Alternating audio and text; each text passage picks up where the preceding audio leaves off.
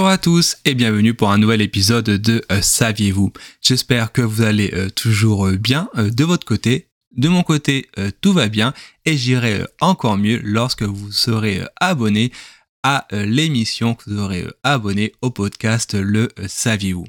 Maintenant que c'est fait, aujourd'hui je vais vous donner une anecdote sur la célèbre saga d'Harry Potter.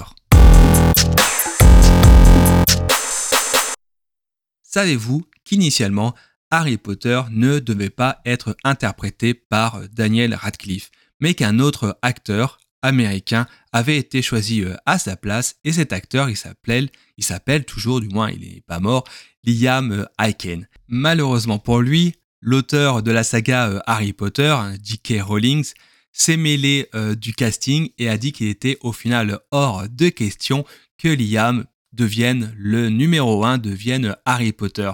Pourquoi? Eh bien tout simplement parce que Liam est américain et n'est pas euh, anglais.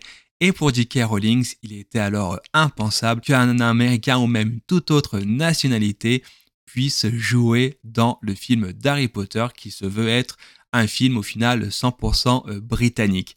Et c'est pour ça qu'au final, on ne retrouve au casting d'Harry Potter que des Anglais. Est-ce que vous vous imaginez aujourd'hui, avec le temps, euh, Harry Potter, ça existe depuis à peu près une vingtaine d'années aujourd'hui, est-ce que vous imaginez dans votre tête un autre visage que celui de Daniel Radcliffe euh, pour jouer le rôle d'Harry Potter? Évidemment, le rôle de Harry, interprété par Daniel, ben, lui a euh, apporté gloire, célébrité, etc. etc. Aujourd'hui, il fait du théâtre à Londres, il est extrêmement connu, mais J'imagine que euh, vous avez dû peut-être soulever le cercil au début euh, de l'épisode. Eh bien, ce n'est pas euh, du tout le cas de l'acteur initialement choisi, le fameux Liam. Évidemment, Liam Aiken, suite à son refus pour jouer Harry Potter, a continué son bonhomme de chemin.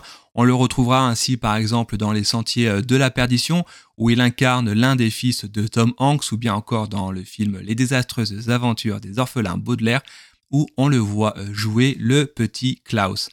Alors voilà, malgré tout, malgré ces quelques films qu'il a fait, aujourd'hui il est quasiment euh, retombé euh, dans l'anonymat, contrairement à Daniel Radcliffe qu'on ne cite plus. Comme quoi finalement parfois il faut très peu de choses pour faire basculer le destin d'un côté ou de l'autre. On arrive à la fin de cet épisode. J'espère que cette petite anecdote sur Harry Potter vous aura plu. Une nouvelle fois, n'hésitez pas à vous abonner, à commenter et à partager euh, l'épisode. Je vous souhaite une bonne journée et je vous dis à très bientôt.